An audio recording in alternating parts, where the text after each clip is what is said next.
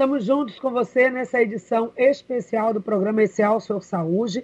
E a nossa conversa agora é com a Dialma Nizarala, médica infectologista da Secretaria Municipal de Saúde. Doutora Dialma, muito bem-vinda. É um prazer falar com você aqui no programa.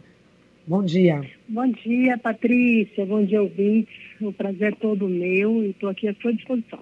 Pois é, informar as pessoas, sobretudo, doutora, nesse período de festas, né? Muito difícil. A gente vem de uma tradição junina aqui no Nordeste, isso é muito forte. Estamos no segundo ano sem o São João e talvez para algumas pessoas seja difícil, seja difícil assimilar que é um São João atípico, mais uma vez, e que as medidas de segurança precisam ser levadas a sério. Então, eu queria que você falasse um pouco sobre isso, é, sobre a questão da aglomeração e sobre os cuidados de saúde que precisam ser mantidos nessa época.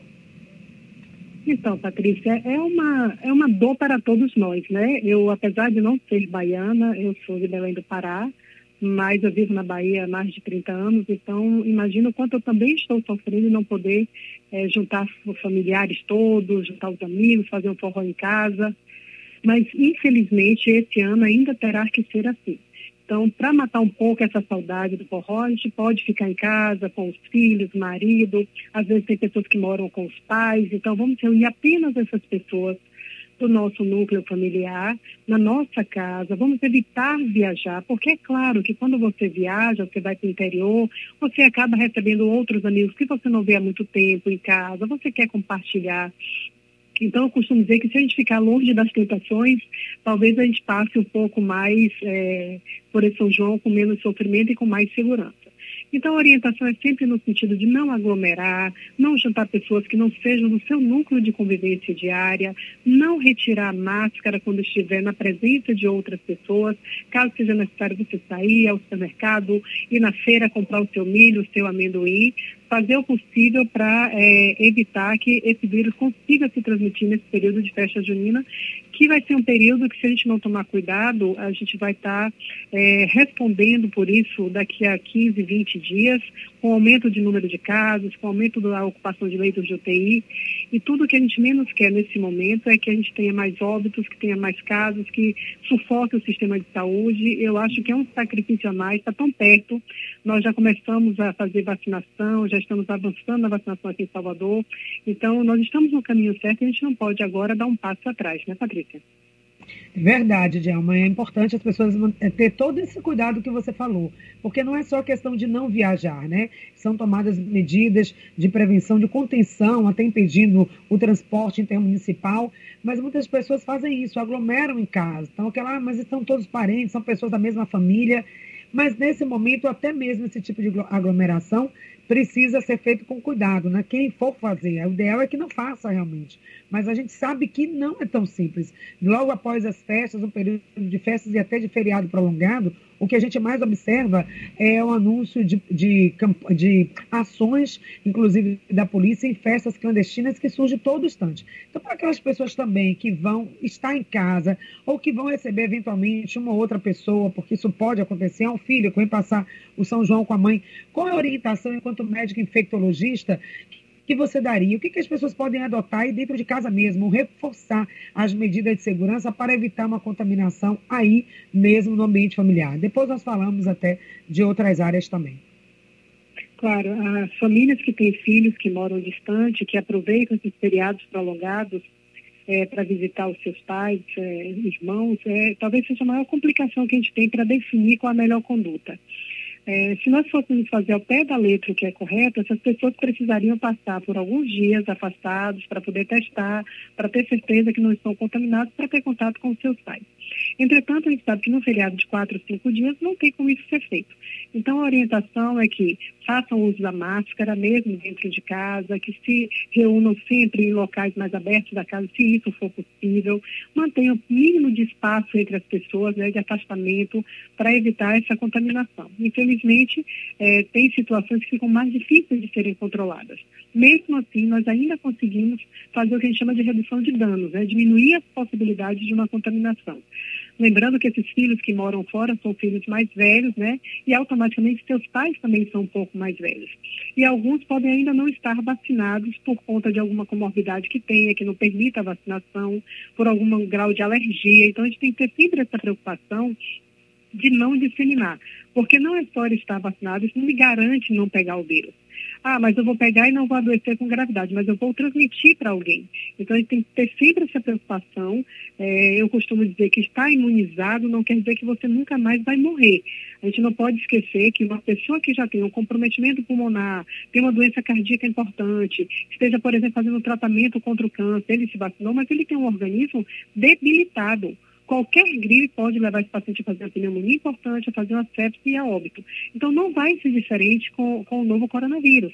Pessoas que se contaminarem, mesmo que já tenham tomado as duas doses da vacina, se essas pessoas têm um comprometimento pulmonar importante, têm um uso de corticoide de altas doses para tratar alguma doença autoimune, elas podem sim evoluir com quadros graves é, por conta de ter um organismo que não suporta fazer uma boa defesa, independente de qual é o vírus ou a bactéria que está acometendo naquele momento. E esse período do ano, doutora, pode favorecer, tornar as pessoas ainda mais vulneráveis? Nós estamos falando de bebida alcoólica, nós estamos falando de um período maior de frio, né, com a chegada também do inverno, a estação mais fria do ano. Nós estamos falando também, ainda tem essa tradição de fogos, pólvora, pessoas que já têm esse tipo de problema de saúde, como você colocou, rinite, asma. Esse período potencializa ainda mais, então os cuidados ainda podem, claro. devem ser ainda mais redobrados. Também? Exatamente. E se você entender que, por exemplo, quando você é, tem pessoas com quadro alérgico já, que fazem esse contato com a fumaça, dos fogos de artifício, essas pessoas acabam desenvolvendo quadros respiratórios que no momento de pandemia, até que eu prove que isso não é Covid, essa pessoa tem que ir ao serviço de saúde, tem que transitar pelos postos de saúde gripário para poder ter o seu diagnóstico afastado ou fechado é, de Covid-19. Além do que, esse período de frio acaba favorecendo que as pessoas fiquem mais aglomeradas fechadas, façam mais é, reuniões em ambientes fechados, e isso realmente favorece a disseminação de toda e qualquer doença respiratória. Então, por exemplo, se eu estou na época de ter mais quadros de influenza, eu vou ter mais pessoas tendo quadros gripais do que normalmente eu tenho em outras épocas do ano. E isso, sim, pode, além de confundir o diagnóstico com a Covid-19, ainda vai também é, é, fazer uma pressão no sistema de saúde. É, quero colocar também ainda outros, outros cuidados com relação à questão do fato de se infectar com a Covid-19. É um período também de compras, né? As pessoas vão mais às feiras, vão, vão mais aos mercados, elas compram produtos de outras pessoas, de terceiros. E será, doutora, o que, é que você tem observado? No começo, logo da pandemia, quando aquela divulgação toda é, sobre os cuidados de higiene, as pessoas saíam, chegavam em casa, trocavam toda a roupa, tomavam logo um banho, higienizavam todos os produtos que compravam. Isso ainda está acontecendo acontecendo, ou você percebe que as pessoas estão flexibilizando mais, estão ficando um pouco mais negligentes, já chegam em casa com as compras do mercado, da feira, sem ter aquele mesmo cuidado. E nesse sentido, é preciso ainda manter, nesse período também, o risco de infecção também por esse contato com alimentos, com produtos, é grande. Vamos lá. Lembrando que lá no início da pandemia, é, a gente não conhecia exatamente qual era o mecanismo de transmissão, o quanto a gente poderia se contaminar com coisas que vinham de fora. Depois que a gente começa a entender que essa infecção, ela só acontece através das nossas mãos ou do contato direto de pessoa para pessoa, sem uso de máscara, é, não é que você tenha deixado de tomar cuidados, mas aqueles cuidados exagerados que nós tomávamos é, lá nos primeiros dois meses da pandemia, eles se modificaram. O que eu quero dizer com isso é que, se você chega hoje com a compra do mercado, você já sabe que não precisa mais você borrifar álcool em todos os espaços do supermercado. Você vai depositar numa bancada, guardar tudo que tem que guardar e depois você vai limpar essa bancada e lavar as suas mãos. Ou seja, a gente mantém cuidados, mas deixa para trás um pouco aquela questão é, do excesso de cuidado para uma coisa que realmente não tinha é, muita influência na transmissibilidade.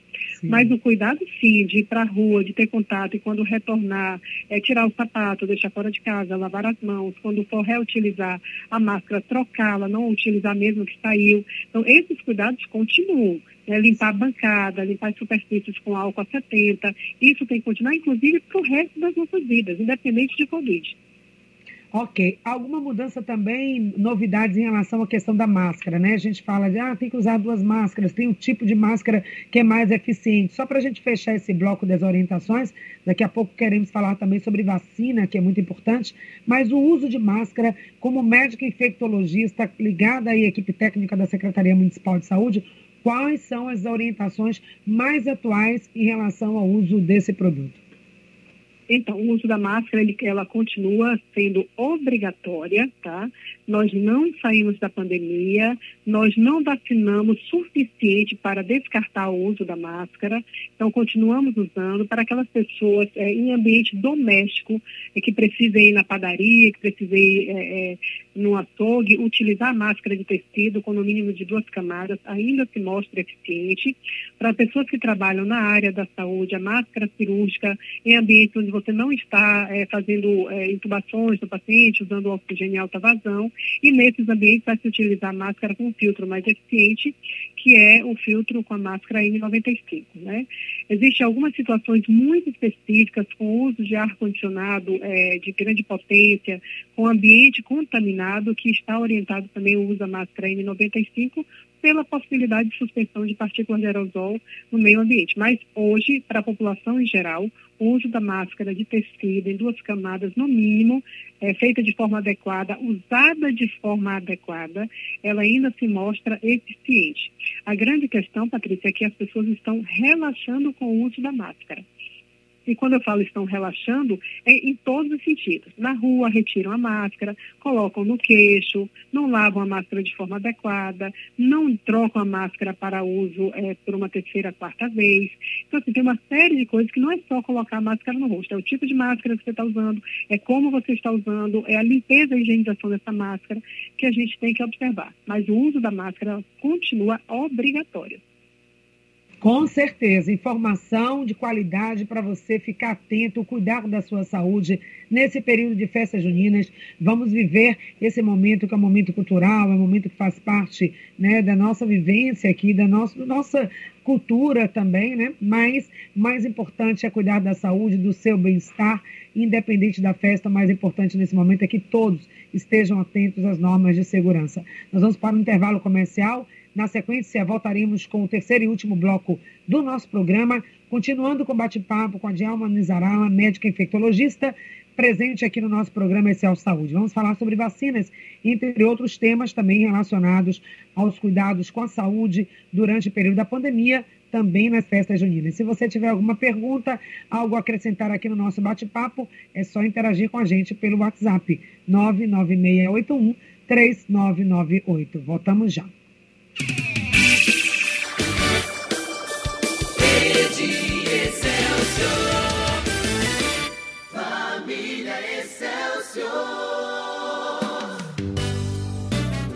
Meu irmão, minha irmã, eu sou o Padre Aderbal e estou aqui para agradecer e lhe dizer: Deus lhe pague. A você que contribuiu com o mutirão de solidariedade em favor da Rede Excelsior de Comunicação.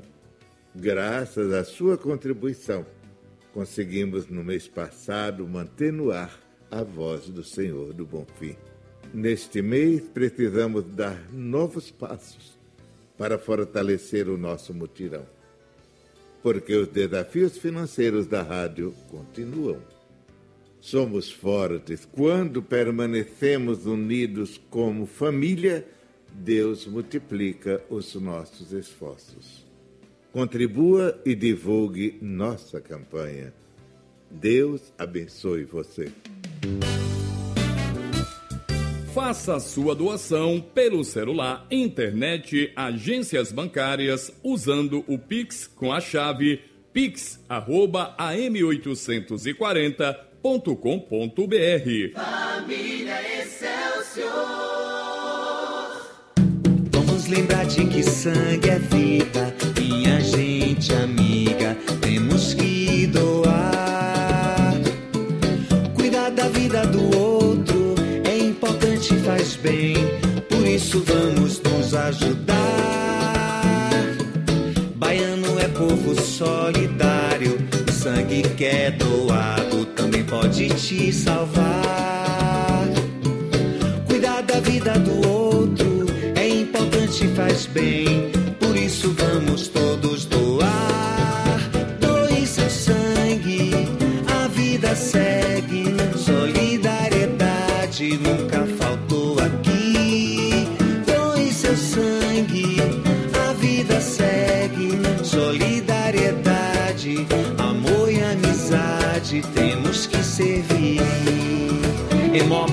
Governo do estado, Bahia, meu orgulho.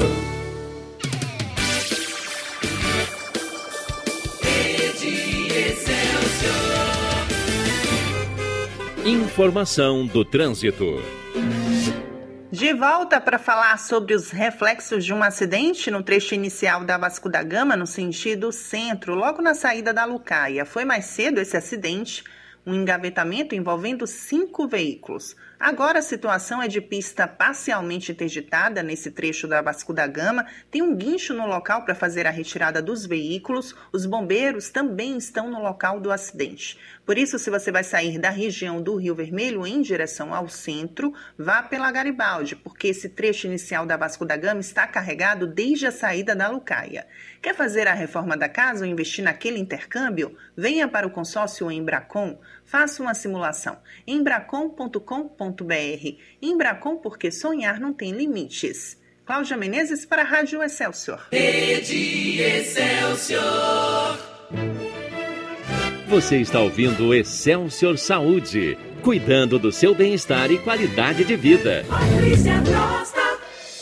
Estamos de volta aqui com você no nosso programa Excelsior Saúde, nessa edição especial, lembrando a você os cuidados necessários que devem ser tomados durante esse período de festas juninas. A nossa conversa é com a médica infectologista, doutora Dielma, falando agora sobre vacinação. Quem pode, quem não pode se vacinar, a importância, doutora, da segunda dose da vacina.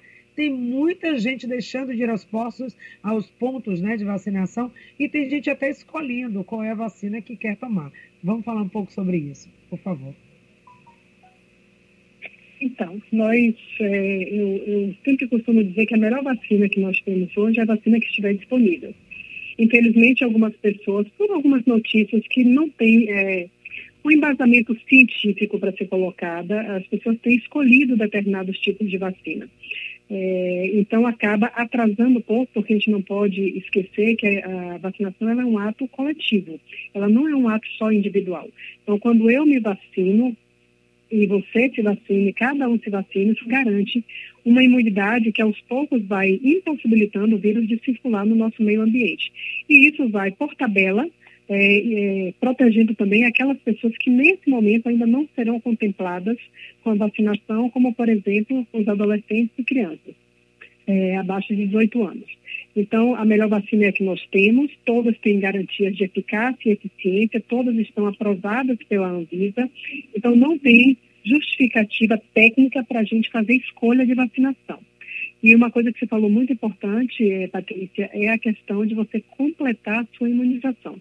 Nós tivemos muitas pessoas, no nós chegamos a ter mais de 20 mil pessoas que deixaram de contemplar a segunda, fazer o, o uso da segunda dose da vacinação para completar o seu esquema de imunização. Porque só com a segunda dose você garante 100% de cobertura para essas pessoas não desenvolverem os quadros graves. Não é que essas pessoas não pegarão Covid. Elas poderão sim pegar, mas elas não terão evolução para quadros graves né? É, que é o que a gente espera, que é o que está anunciado e mostrado é, pela ciência até o momento.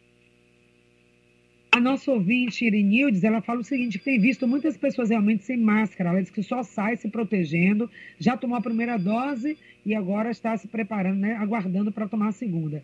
Agora, doutora, quem tomou a primeira dose e ainda não tomou a vacina da influenza, essas duas vacinas já precisam, de fato, obedecer um prazo entre uma e outra, verdade? Exatamente, né? Tá entre as vacinas é, da Covid com outra e qualquer outra vacina, é, porque o que, que acontece, Patrícia? Nesse momento, ponto de, de evolução da vacina da Covid-19, nós ainda estamos testando algumas possibilidades, tá? É uma vacina que mantém o seu desenvolvimento, a gente agora está vendo já como é que se comporta a imunidade de uma criança é, que seja vacinada, vai começar um projeto agora aqui em, em, no Brasil também a respeito disso. Então, vários testes ainda estão em andamento para a gente dar a, a segurança, a cobertura total de algumas vacinas. Então, quando você faz uso da, da segunda dose, é isso que garante a você ter a cobertura total, é, associado com, por exemplo, o uso de máscara, o uso do distanciamento social, isso vai garantindo que a população vá ficando imunizada. Uma pergunta também da ouvinte Eliette, se existem pessoas super imunes. Por que algumas famílias, ela pergunta, algumas pessoas se contaminam e outras não? E outras não. Por que, que isso acontece? Depois que fazem uso da vacina ou antes? Ela não especificou, mas ela disse que tem pessoas que estão tá com a Covid, convivendo com outra, adquire, pode adquirir ah, ou não tá. a doença. Claro, adquire, porque adquire, a contaminação... De uma forma mais leve. Ah, tem pessoas super imunes? Isso. Isso. Deixa eu só, só retornar aqui, Patrícia, na pergunta anterior, que eu acabei não respondendo especificamente o que a ouvinte perguntou. Ela perguntou a respeito do prazo entre as vacinas. Eu dizia que entre qualquer vacina hoje, se você pensar na vacina da Covid, qualquer outra vacina que você tenha que fazer, você tem que esperar pelo menos 14 dias de ter feito uso é, de uma vacina para poder fazer ou a da Covid, ou se você fez a da Covid, 14 dias para fazer outra vacina. Porque nós ainda não temos bem estabelecido o mecanismo de, é, de, de, associação dessas vacinas, se elas poderiam gerar redução da imunidade de uma ou de outra, algum efeito colateral associado que potencializasse e ele saísse mais forte, entende? Então, você tem que ter esse cuidado dos 14 dias, dando sempre preferência a fazer uso primeiro da vacina contra a Covid-19, até pelo momento pandêmico que estamos vivendo. Quanto à questão da imunidade, de alguns pegarem outro não, é, a gente não pode esquecer que qualquer doença viral não depende só do contato para que você pegue. Depende da infectividade do vírus, depende de como está o seu sistema imunológico para se defender daquela doença. Por isso que algumas pessoas pegam e não sabem que tiveram, porque o seu sistema de defesa foi eficiente o suficiente para fazer a defesa sem que você tivesse tido nem sequer os primeiros sintomas. Outros sistemas imunológicos têm eficiência, mas ainda permitem que você tenha sintomas leves. E aí você acaba fazendo o diagnóstico, porque como você teve sintomas leves, você vai buscou saber o que era aquilo e identificou. Alguns sistemas imunológicos não conseguem fazer essa barreira contra a doença e a, a, o paciente acaba evoluindo para quadros mais graves, adoecendo e fazendo quadros mais graves. Então, as pessoas são diferentes, as respostas imunológicas são diferentes. Né? Então, você não tem como é, é, dizer assim, ah, por que, que eu pego ou por que, que eu não pego. Aí vai depender da resposta que você tem, da carga viral que você recebe, de quanto infectante é esse vírus que você está fazendo seu contato. Tem uma pergunta também da nossa ouvinte, Iraildes. Eu tomei a primeira dose da vacina, senti calafrios, febre, dor de cabeça. Posso sentir esses sintomas com a segunda dose também? Bom, a gente pode até usar o forró para responder isso, né? Pode acontecer tudo, inclusive nada, né? é, possa ser que ela tenha os mesmos efeitos colaterais que ela teve, né? Reações pós-vacinas que ela teve na primeira dose. Essas reações podem vir um pouco mais forte e pode não acontecer nada, ela não sentir absolutamente nada. Mas sempre lembrando, Patrícia, que esses efeitos pós-vacina, eles não são doença é como se fosse, na verdade, uma resposta do seu corpo à presença do antígeno vacinal, que é o que você coloca lá dentro do corpo da pessoa, é uma partícula do vírus, um pedaço dele, para o seu corpo é, ser estimulado a produzir os anticorpos. É uma resposta. Então, toda resposta a uma doença, ela pode vir com sinais muito parecidos da própria doença, mas você não transmite, por exemplo. E se você fizer o RT-PCR, você vai ver que você não vai encontrar vírus na narina desse paciente. Se você encontrar, é porque esse paciente se contaminou com a Covid antes de tomar a vacina, ou imediatamente depois. Esses okay, sintomas eles são autolimitados, eles levam aqui entre dois e três dias, e é, desaparecem sozinhos sem que você faça uso de nenhum tipo de medicação. Eu aconselho aqueles pacientes que fazem é, já uso de antitérmicos, analgésicos, a fazerem, né, quando começarem a ter os sintomas, para não ficar sofrendo desnecessariamente. Mas normalmente eles são autolimitados. Ok, e essa janela de infecção, doutora? Tomou a primeira dose, ainda não tomou a segunda, está pensando ainda, ainda está se organizando a segunda dose. Nesse intervalo entre a primeira e a segunda dose, as pessoas podem se infectar realmente com a doença, não em relação ao sintoma, como você acabou de falar. Se tem, se tem a dúvida de fazer ou não a segunda dose, essa dúvida não pode acontecer.